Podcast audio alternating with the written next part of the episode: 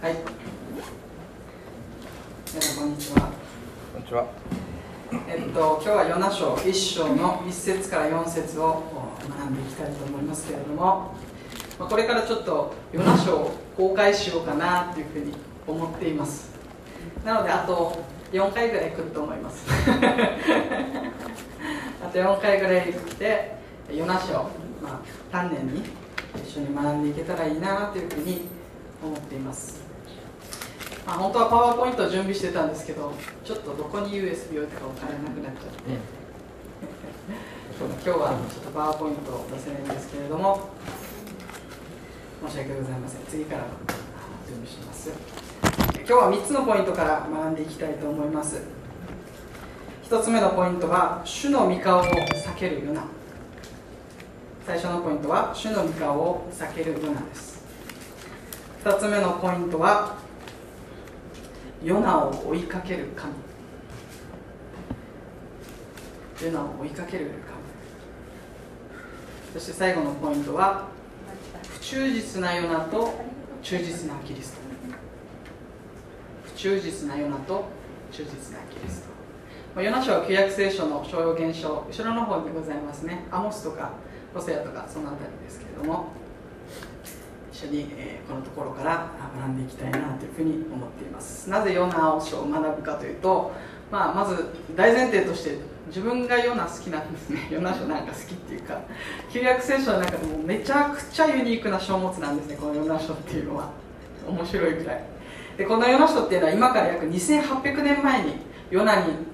事実起きた出来事が記されている、まあ、小さい書物なんですけれどもヨナ書は3つの点とってもユニークな予言書となっています。1つ目は預言者ヨナは聖書では珍しくて預言者でありながら神様の御心に従わず神様から逃げ出すという点なんですね。預言者って聞いたらみんななんかもうめちゃくちゃ信仰深くてなんか神様の言うこと聞くみたいな。右向け右って言ったら右向けみたいなイメージですけどヨナは右向けって言って左向いたんですね。そういう預言者なんですね。そういうところがなんかちょっと俺は惹かれちゃうんですけど一つ目は神様が明確に違法人伝道を導かれたこと。また違法人を愛しておられるということが明確に記されているという点です、まあ、旧約聖書もあのえーえー名前出てこなかった。エリアやエリシャもあの違法人に伝道したんですね。でもヨナはもう明確に違法人に神様が使わした。ということがはっきり書かれている旧約聖書にとっても珍しい書物なんですね。で3つ目3つ目はヨナ書は預言書なんですね。預言書でありながらヨナはニネベの人に語った神様の言葉っていうのはあと40日するとニネベは滅びるっていうたった一言。これヘブル語だと5文字だそうです。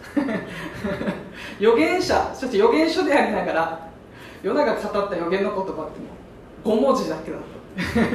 この1行だけっていう。これさ預言書って呼べるのかなっていうレベルなんですけれども。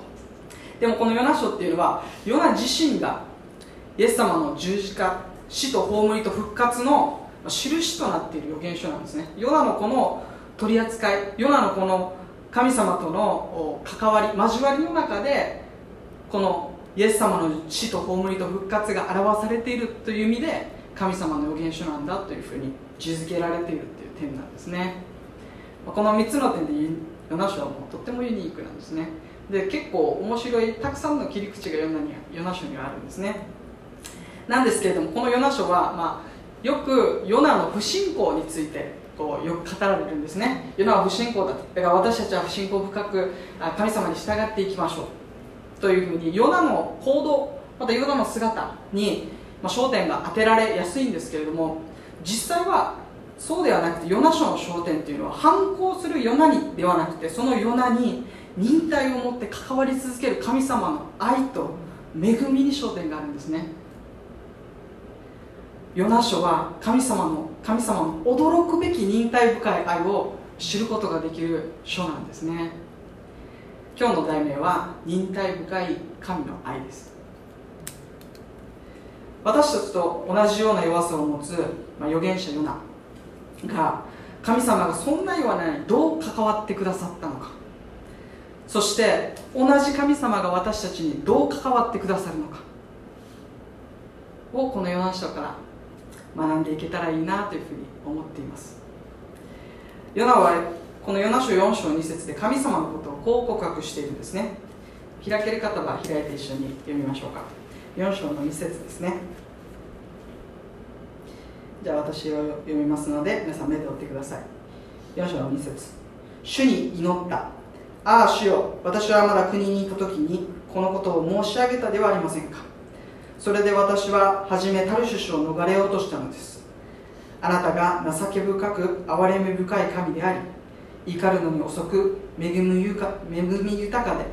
災いを思い直される方であることを知っていたからです。というようなこう告白してるんですね。私たちもこのヨナ書の学びから神様のこのご性質を一つ一つ丹念に知っていくことができるようにという思いでまたそれを知りたいという願いを持って一緒にこのヨナ書を見ていけたらいいなというふうに思っています。今日はあ先ほど言った3つのポイントから見ていきたいんですけれどもまず1つ目は主の御顔を避けるヨナです。ヨナ書は突然神様がヨナに語りかけるところから始まるんですね。1節から2節でこう書いてあります。アミタイの子ヨナに次のような種の言葉があった。立ってあの大きな町にニネベに行きこれに向かって叫べ。彼らの悪が私の前に登ってきたからだ。神様はヨナに対してニネベという町に行くようにというふうに語られるんですね。まここでヨナが活躍した時代背景について少し触れたいと思うんですね。今日は1節から4節という短い箇所なんですけどそれはヨナのこの歴史的背景っていうのを少し語る必要があるのでま今日はちょっと短いんですけれども、えー、今からその背景について触れていきたいと思います。ヨナが活躍した時代っていうのはダビデそしてソロモン。ソロモンの時にイスラエルはもう一番繁栄した時代だったんですね。しかしソロモンの後にイスラエルは南北に分裂してしまったんですね。北と南に分かれましたね。そして、えー、ヨナはその北の方北イスラエルのヤロブアム2世という王様に仕えました。これは紀元8世紀に活躍した王様なんですけれどもこのヤロブアム2世は41年間北イスラエルを統治しました。でそしてこのヤロブアム2世の時代に北イスラエルが一番繁栄したんです。その繁栄した時期にヨナは神様に仕えていました。なので、まあ、イスラエルの繁栄のためにヨナは尽力したということが言えますね。でしかしヤロブアム2世の時代に北イスラエルは、まあ、霊的に堕落していたんですね。それは具体的に何かというと偶像礼拝をしていました。まあえーと、その内容っていうのがちょっと複雑なんですけれども、えー、北と南に分かれた時に当時のイスラエルユダヤ人というのは神様を礼拝するために神殿に行きました。今みたいにどこでかしくも神様を礼拝できる神様の前に出れるっていう状態ではないので神殿に行く必要がありました。で神殿エルサレムは南ユダの方にあったんですね。なので北イスラエルの人たちは神様を礼拝するといったら南ユダに行かないといけない。なのでこのヤロブアム1世ですね。ヤロブアム1世が、えー、取った行動っていうのが金の格子。金の格子を北イスラエルの北と南に置いてこれを偶像礼偶像礼拝したんですね。それは北イスラエルの人たちが南ユダに行くことがないようにそれを恐れたんですね。北イスラエルがちっちゃくなったり国力が弱くなるのを恐れて誠の神じゃなくて偶像礼拝へと導いてしまった。まあ、旧約聖書の中にヤロブアムの罪っていうことが書かれているんですけれども、それはこの罪なんですね。偶像礼拝に導いた。そして偶像礼拝だけじゃなくて不貧困また暴力だったりまた敵対関係だったりっていうイスラエルは、ま、神様から離れて、まあ、霊的には堕落していたんですね。繁栄はしていたんです物質的に。でも霊的に神様から遠く離れていた状態にあったんですね。でヨナの少し後に活躍していたアモスとホセアという預言者がいるんですね、まあ、ほぼ同時期に活躍していたんですね、まあ、ちょっと後ですけれどもほぼ同時期に彼らもヤルブアム2世の時代に活躍していました。で彼らは北イスラエルの不信仰のゆえにアッシリアによって滅ぼされるとイスラエル北イスラエルアッシリアによって滅ぼされるということを予言したんですね。でヨナはおそらくその予言を知っていたと思います。ニネベはじゃあニネベってどういうところかというとニネベは当時最強の国アッシリア帝国の首都だったんですね、まあ、この北イスラエルを滅亡させると予言されているこのアッシリア帝国の首都がニネベだったんです。神様はそのニネベに使わすって言ったんですね。アッシリア帝国当時のアッシリア帝国っていうのは絶えず侵略戦争を行っていました。そして彼らは侵略した人々に恐怖心を植え付けるために、まあ、たくさんの残虐な行為をしたんですね。例えば生きたまま捕虜の皮を剥ぐなどの、まあ、本当に残忍の限りを尽くす民族だというふうにということで知られていたんです、まあ、そんな残忍な人たち血も涙もない人たち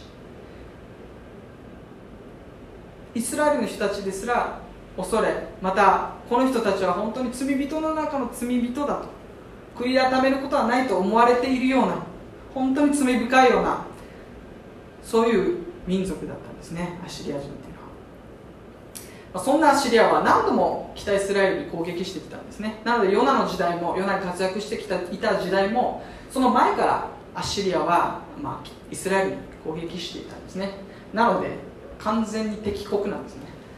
敵国。ヨナはその道徳的に腐敗しまた残忍の限りを尽くすそんなイスラエルの人たちにが悔い改めるために神様はヨナを使わすと言ったんですね。これで一つヨナの誤解が取れたなっていうヨナは単純にもうただ単純に神様に従いたくないっていうわけじゃなくてそういう残忍なニネベそして敵国であった。それにもかかわらず神様はそのアッシリアを憐れんでおられる。憐れみをかけた。ということをヨナはまあだからあなたが行きなさいと言われるんですね。でもヨナはまあこうこう考えたと思うんですね。もし自分がニネベに行ってアッシリア人が悔い改めて神様の裁きから救われたらいつか彼らによってイスラエルが滅ぼされる。と考えたんだとですね。そしてヨナはもう一つ理由があると思うんです。それはヨナは、まあ、当時のイスラエルの人たちはですけれども救いはユダヤ人に限られているというふうに思っていました。選ばれた民ですね。ユダヤ人だけだと考えていた。だからヨナはこの2つの点で神様の御心に従いたくない。従えない。生きたくない。というふうに思ったと思うんですね。そして事実。紀元前721年ですね。その後北イスラエルは予言通りにアッシリアに滅ぼされてしまうんですね。ヨナは敵国。この残忍非道なアッシリアに憐れみを示そうとする神様のそのなんていうかな。あまりにも寛容すぎる神様の姿が姿がどうしても許せなかった。もう自分の頭では理解できないほどの神様の憐れみと寛容さんの前にヨナは自分の心がついていかないっていう状況だったんですね。と思うんですね、まあ、このヨナの姿っていうのは、まあ、宝刀息子の例え話に出てくる、まあ、兄息子にすごく似てるんですね。皆さん知ってると思うので割愛しますけど。それは財産を使い果たした弟息子に深い憐れみを示した父がいましたね。その父に対して怒りを燃やす兄の姿です。許せないんです。あんな放蕩して憐れみをかける必要なんてないんだと。激怒するんですね。いやいやお父さんってもっと罰を与えるべきだと。こんなことしたんだから裁かれて当然でしょって。憐れみをかける必要ないよ。って怒ってるあの兄息子に似てるんですね。でも神様は弟息子にもまた怒る神様に怒る父に怒る兄にも憐れみを示したんです。同じように神様はアッシリアにも憐れみを示したと同時に神様に怒り神様に反抗するようなに神様の顔を避けるヨナに深い憐れみを示されたということがここで分かるんですね、まあ、自分たちも、うん、神様の御心がなんとなく分かってでもそれに従いたくないということがあるかもしれません。例えば自分を攻撃してきたりまた許せないあの人を許しなさいと許せないあの人と和解するように神様が促されたとしたら私たちもすぐには従えないと思うんですね。心が反応してしまう。うわあの人は無理。神様あの人。っていうような、まあ、ヨナはそんな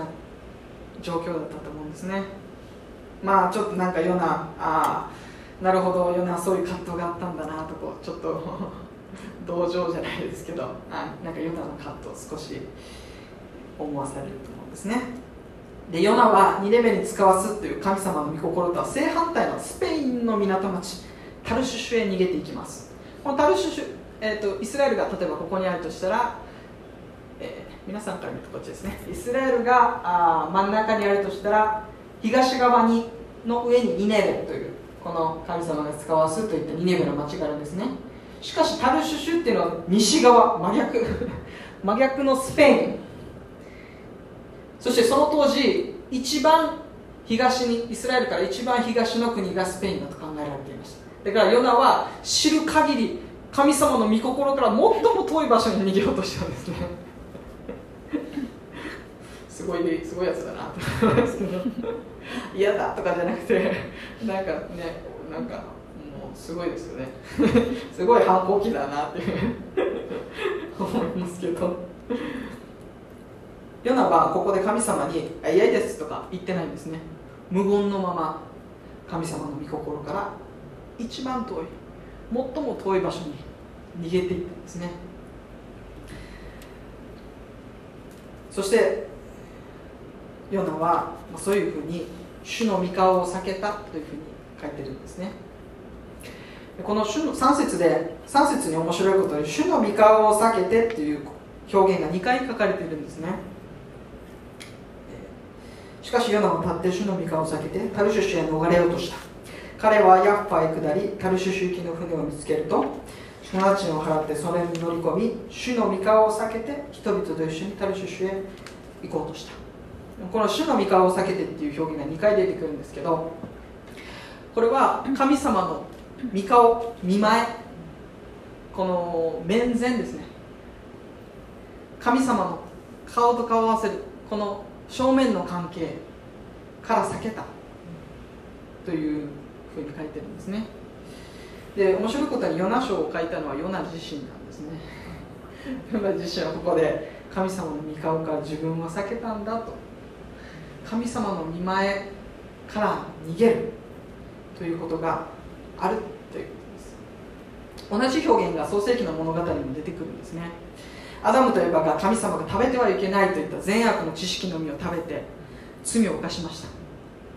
それで彼らは主の御顔を避けて園の木の間で身を隠したというふうに書いてあるんですね。ここでも全く同じ主の御顔を避けて神様の前から御顔を避けたんです。なぜかそれは罪を犯したからです。イザヤ書の中に神様との関係の断絶、まあ、神様との関係が断たれるっていう表現があるんですね。それはなぜかというと罪が神との関係を妨げたんだというふうに言ってるんですね。つまり罪によって自分たちは神様との関係が断たれる。見舞いに行けなくなる。心から神様の前に堂々と行くことができなくなってしまう。人間は罪を犯すと神様の前から逃げたくなる性質があるんですね。皆さんどうでしょうか？あ自分は今ちょっと神様の見舞いに出れないなっていう時があるのではないでしょうか？まあ私も最近まであったですね。あこれなんかなんか神様の前に出れない出たくない。またなんか神様との時間を取ることを避ける逃げる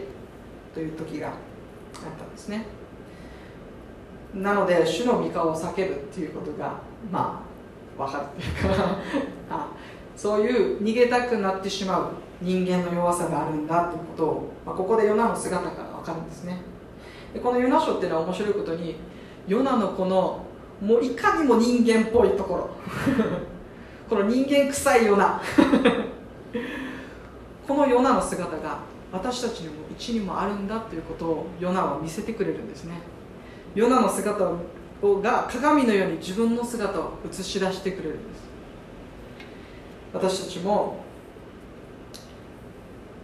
罪を犯したり犯しまた神様が言われたことに背を向けている時に神様の前に出ていけないということがあります。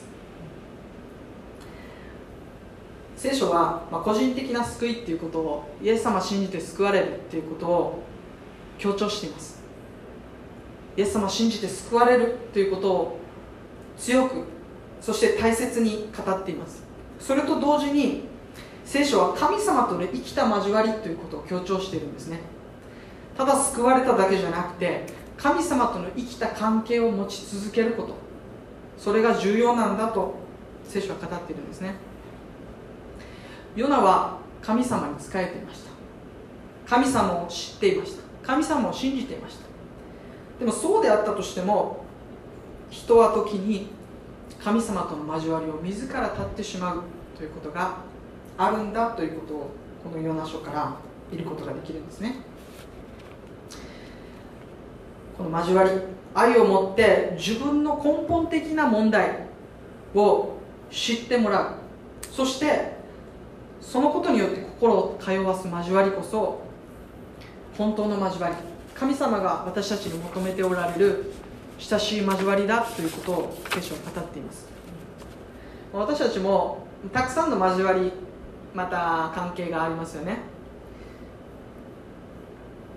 上辺だけの関係だったりまた自分の根本的な問題を出さなくてもいいような関係もあります。でも本当に親しい関係っていうのは自分の根本的な問題を知ってくれている。そしてそれを受け止め理解してくれる。そしてそれに一緒に向き合ってくれる。それが親しい関係だと思うんですね。まあ私も最近結婚して ずっとあ関係を深めていますけど関係を深めていく中でやっぱ神様が言われることはそして深まっていく関係が深まっていくところっていうのは自分たちの弱さや根本的な問題があらわにされてそしてそれが本当に理解されてそして受け止めていく一緒に。そして向き合ってもらうという関係によって、まあ、本当に改めて深い関係がそういう本当の関係っていうのはそういうところにあるんだなということを改めて思わされるんですけども神様もヨナとそういう関係を持ちたいと思われたと思うんですね。ヨナは神様と神様にずっと仕えてきたんです。ずっと反抗してたわけじゃないんですね。ずっと神様と仕えてるんです。でも神様はあえてヨナにこの飯を与えられたんです。それはなぜかというとヨナの違法人を蔑みまた敵をも愛する神様の憐れみの心を教えたかったからこそ神様はヨナにあえてこの使命を与えられたんですね。その使命によってヨナの内側が反応するんですね。そしてヨナは従えなくなるんですね。それはヨナの根本的な神様との生きた関係の交わりそしてヨナの内側にあったその問題を神様が取り扱いたいために神様はあえてヨナを選ばれたんですね。そう考えるとなんかあヨナ取り扱われたんだなっていうただ単純に嫌だっていうよりも神様はヨナのその内側の問題をあらわにするためにこの使命を与えられたと私は信じています。ヨナは、まあ、反抗的な態度を取ってしまったんですけれどもヨナは依然として神様を信じていました。そして神様との交わりがあった。でもこの後からこの4章の2章3章からですね。3章から、えー、ヨナ書のこの後魚に乗り込まれるんですね。魚に乗り込まれてその中で悔い改めるんですね。そして神様の御心に従っていくものに。ヨナはなんか変えられ変えられていくんですけれどもこの後ヨナは魚の魚に飲み込まれるまで神様に語りかけていないことが分かるんですね。神様との関係を自ら立っている姿がそこにあるんですね。御心を知っているからこそ葛藤することが私たちにもあるのではないでしょうか。皆さんに3つの質問をしたいと思います。皆さんは今のシーズンで神様に何を語りかけられていますか？また神様に何か後ろめたさを感じていますか？感じていることがありますか？何か神様の前に心から出れない何かがあるなと感じていらっしゃいますか？また今神様はあなたをどのような表情で見つめていると思いますか？神自分たちはあ、まあ、自分はよくねあの賛美の中で神様の存在臨在っていうのを意識します。神様を見上げる。でも主の御顔って言った時に神様はどうどういう表情をしておられるのか？ということを、まあ、今日特に考えてほしいですね。どういう表情怒ってるのか？笑ってるのか？大丈夫か？って思ってるのか？それとも本当に愛を持って受け止めてくださるような表情をしているのか。今日神様は私たちをどういう表情で見つめていると思いますか？2つ目のポイントヨナを追いかけるか。人は人生の嵐っていう試練が来ると自分が何か悪いことしたら神様の裁きかなとか罰かなとかいうふうに考えてしまうんですね。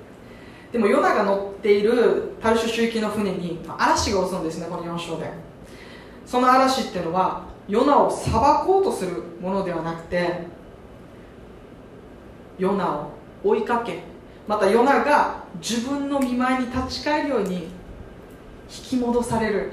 神様の恵みの嵐なんですね。神様は嵐を用いてヨナが自分の前に戻ってくるようにと。促すんですね。関わり続けるんです神様は。時に神様は私たちの人生にもこの嵐を起こされる時があります、あ、皆さん人生経験私より豊富ですか2 人以外はそうですね。人生経験豊富ですから人生の嵐っていうのを通ってこられたと思います。でもその嵐っていうのはただ単に私たちが傷つくためのものじゃなくてその嵐の中で大切なものに気づかされたきたと思うんですね。そしてなくてはならないもの。本当に大切なものは何かということを改めて思い起こさせる時になるのが多いのではないかなというふうに思うんですね。そして神様が起こす嵐というのは私たちに神様との関係を正そうとされるヨナのように見舞いに立ち返りなさいと。招いておられる嵐かもしれません。皆さんに思い出してほしいんですけれども私たちがイエス様を信じた時またイエス様の関イエス様との関係がああ一段落さらに深まったなと感じた時また自分が自分を神様に捧げた時っていうのはどういう時だったでしょうか。じゃ知見牧師に聞きましょうか。どういう時でした？ちょっと眠そうだったの。で眠くない。自分の限界を感じた時かな。自分の限界を感じた時に神様に、まあ、全てをいただくというかね従って自分の限界を感じた時に神様に全て委ねて従っていくという、まあ、神様との関係が深められたまたもしかしたら献身の時だったのかな？分かんないんですけど、まあ、そういう時だったっていうんですね、まあ、本当に自分自身も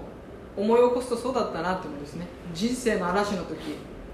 あ本当にその時に神様の前に近づいて神様の前に本当に出ていけいけたなと。出ていく。神様があの時自分を呼んでくださっていた嵐のただ中で。人間は悲しいことに自分の限界だったりまた何も頼れなくてどうしようもない時に本当に神様の前に出ていくんですね。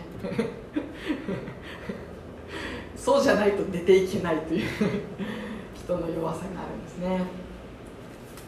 なので人生の嵐っていうのは全てが裁きではなくて時に神様はその嵐を用いて私たちとさらに近づきたい。さらに関係を深めたい。さらに私の心を知ってほしいと。思って神様が近づかれる時なのかもしれません。まさにヨナは神様はその嵐を持ってヨナに関わり続けようとしたんです。私の前に戻ってきなさいと。神様がまあ逃げるヨナを追いかける神様って面白い絵ですよね。神様ヨナを追いかけられるんです。私たちが例えばまあ普通に一般的に会社だとしたらまあ、会社のルールをルールに従って仕事をしますよね、まあ、このルールっていうのがあって。そしてルールに従わずまた従わないだけじゃなくてその仕事を無断で放棄して逃げ出すっていう。例えばもしそういう人がいたとしたら、まあ、普通は、まあ、もう放置か、まあ、首かっていう。ところですけれども神様は、まあ、もしそれの世の中に当てはめるんだったらヨナの家に行って コンコンして「どうしたんだい?」って聞いて「何があったの?」って言ってそして「そうかそんなことがあったのか」でももう一度頑張ろうと 諭してまたもう一度一緒に働こうよと 言ってくれてるような感じですね、まあ、経営者の 知見先生はそういうことがあるかもしれませんけれど神様のように、まあ、追いかける時もあるかもしれませんね。神様は別の人にもうまあもうヨナも,、まあ、もう言ったからもうもうヨナじゃなくて違う、まあ、アモスとかお世話もいるし こいつら使おうとかじゃないんですね。神様は一度選ばれたものを最後まで忍耐深く関わって用いられるお方なんですね。決して諦めない。私たちが反抗してプイってしてるのもおいおいおいって。なんで怒ってんだいって。そんなに嫌かって。最後4章のところで神様はそのことを語りかけられるんですけれどもそういうふうに神様は今日も私たちに関わってくださってるんですね。私たちは今もなおイエス様を信じて今もなおヨナのように弱さを抱えまた時に神様を疑ったりなんで神様こんなことするんですかとヨナのように怒ったり。時にヨナのように神様あの統合も与えてくださって本当に感謝って言って と思ったら次の瞬間は？みたいな。怒り出すまあそういう弱さを抱えた私たち。でもそんな私たちを神様はヨナがヨナヨナに忍耐深く関わら関わり続けられたように今日も私たちを忍耐深く今の現状のままを受け止めてそして受け止めてじゃあそれでいいよ。ありのままで、まあ、そのままでいいよじゃなくて変えられていくことを信じて関わり続ける神様がおられるんですね。今日も神様は私たちを今の足りない欠けだらけの弱い私たちをそのままで受け入れてそして受け入れるだけじゃなくて恵みを持って取り扱ってくださってそして私の御心のままにあなたを用いたいと用いてくださると あなたを選んだと 神の賜物と証明は決して変わることはない。ここにヨナ書のそれが表されているんですね、まあ、このヨナに関わる神様の姿を見るとなんて神様に似てる深いんだろうっていうふうに 思わされるんですね、まあ、俺が神様の立場だってあのとっくに切り捨ててホセア使ってましたけど ホセアとかアモスとか使ってねヨナにリベに行けなさいって言ってたと思うんですけども。神様はそうされないんですね。私たちが変えられていくことを信じ続けてくださる神様なんですね。うわなんて愛に満ちて寛容なんだろうって。ニネベに寛容にニネベに本当に深い憐れみを示されたように今日も私たちに深い憐れみと忍耐を持って神様は愛を持って今日私たちをと関わってくださっているんですね。もし仮にですねヨナが乗っているこのタルシュシュ行きの船に嵐が起こらなかったらヨナはどうだっていたと思いますか？まあ無事にタルシュシュに行けたでしょう。でもヨナはそのタルシュシュで幸せに暮らせたと思いますか？平安に暮らせたと思いますか？私はそうではないと思うんですね。主の御顔を避けて神様の後ろめたさを持ってタルシュシュに行ったとしても タルシュシュに行けたとしてもヨナの人生は本当の意味で喜びとまた平安人の暮らしはできなかったと思うんですね。結局のところ私たちは神様の御心に従っていくところが一番の平安の道なんですね。そう思いませんか？神様は本当にどこまでも。寛容な神様をここで見ることができます。最後のポイントですね。不忠実なヨナと忠実なキリスト。一節でヨナの父親の名前はアミタイと書いてあるんですね。アミタイの子ヨナって書いてあるんですね。このアミタイっていうのは言語で真実まあマミのあれですね。真実 誠実。また忠実という意味があります。でこの、まあ、総括すると忠実っていうふうに、えー、言うことができるんですけれども忠実の子ヨナ。でもこのヨナ書に描かれているヨナっていうのは神様が不忠実なんですね。不忠実なヨナ。あ網ノー網体。ノー網体なんですね。ノー網体ヨナなんですね。でもヨナの生きていた時代から約800年後忠実な神の子イエス・キリストが生まれるんです。そして神様はイエス様に最も従いにくい命令を下されます。与えられます。それは罪人の身代わりに十字架にかかり罪人の代わりになだめの供え物となるという御心を神様に与えます。使命をイエス様に与えます。しかし最も従いにくいこの神様の使命をイエス様はその御心から逃げることなく自ら進んで神様の裁きまた怒りの嵐の中に入っていかれました。あの十字架はまさに神様の怒りと裁きの場所なんですね。いや誰ももう普通の人間が預言者がもうそんなことを言われたら絶対逃げ出したくなりますよヨナに。ヨナみたいにあの少なくとも私は逃げ出したくなってしまうんですね。でもイエス様は逃げ出されなかったんですね。そしてイエス様は十字架にかかり死んで3日目に死を打ち破りよみがえられました。私たちが救いを受けたのはイエス様が神様の御心から逃げずに御心に従い抜いてくださったからです。イエス様の従順が私たちに救いの道を開きました。私たちが神様の御心とか飯に逃げたくなるのはそれが辛くてまた苦しいだけの道嵐の道というふうに思っているからだと思います。そうではないでしょうか。でもイエス様の従順の姿から分かることは神様の御心に従順に従っていく時にイエス様が死から引き上げられて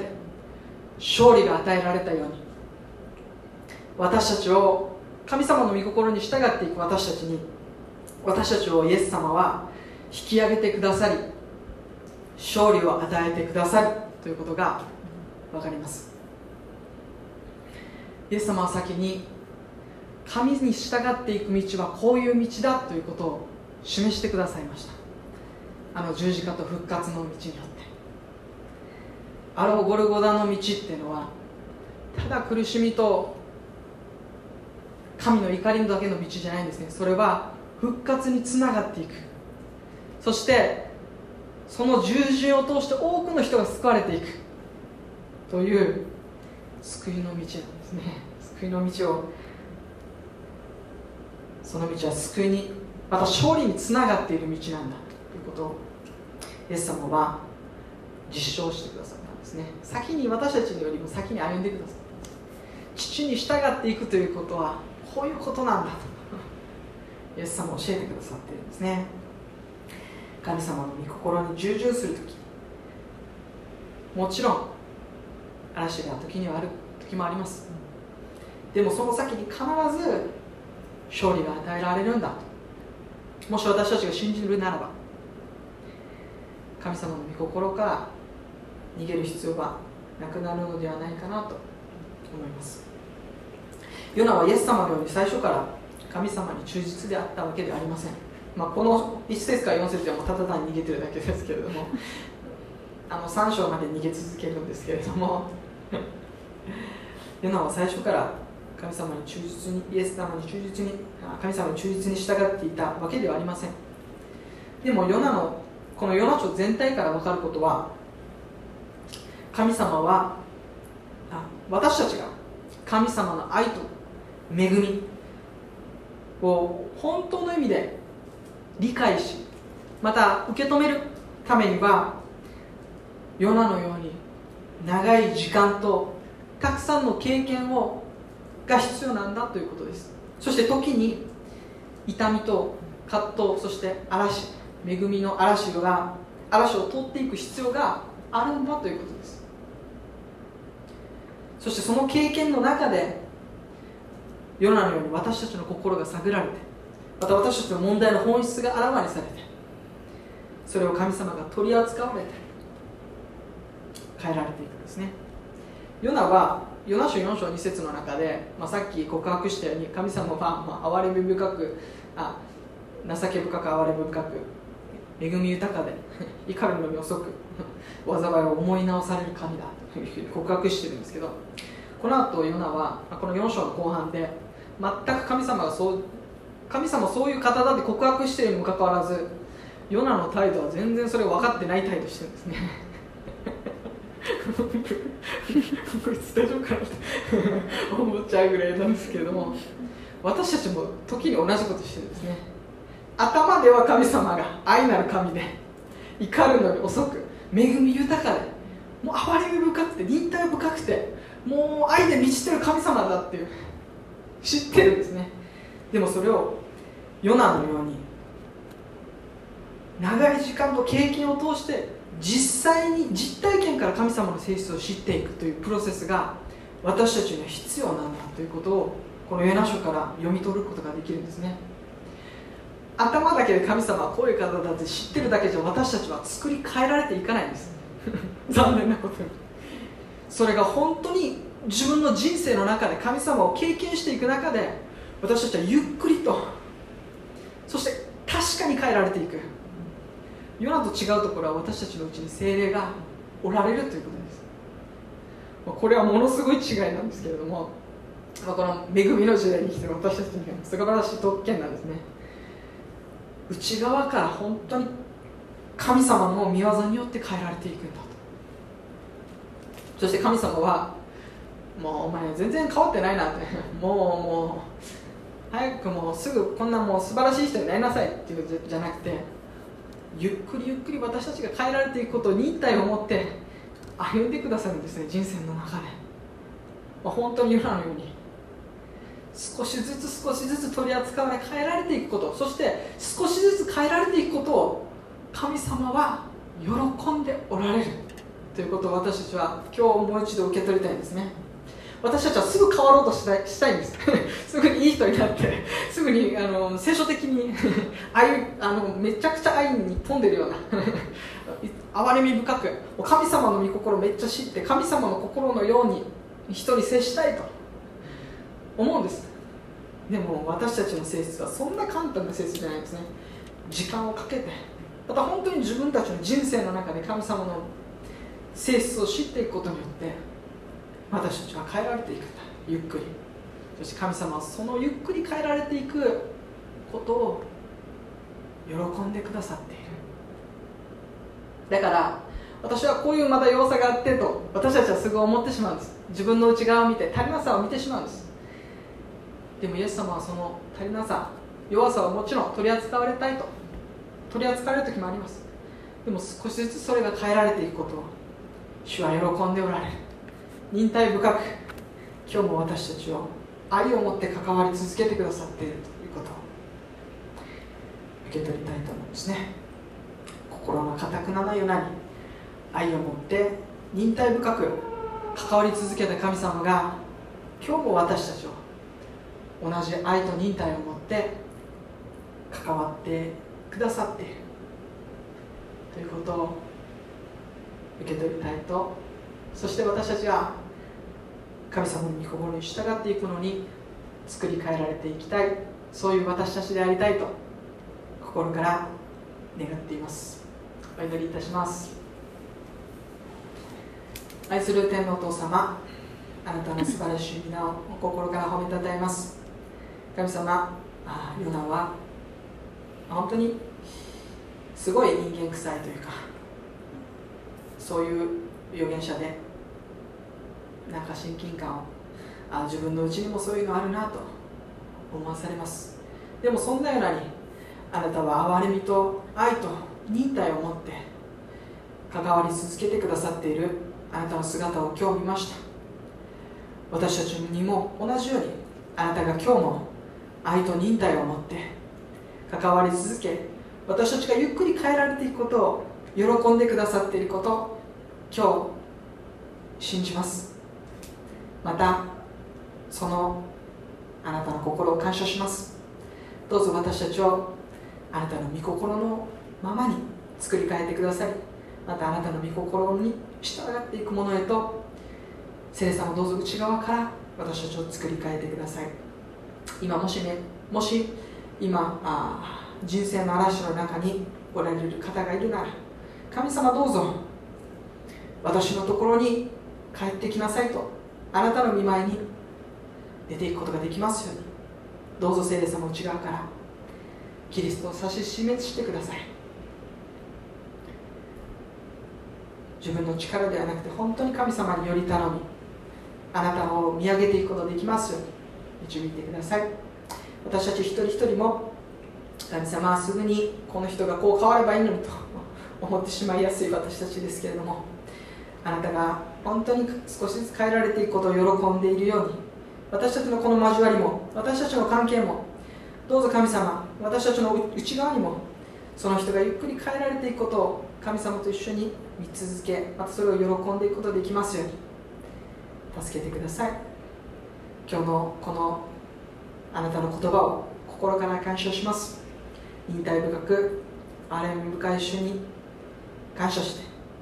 イエス様の皆によってお祈りいたします。アメン。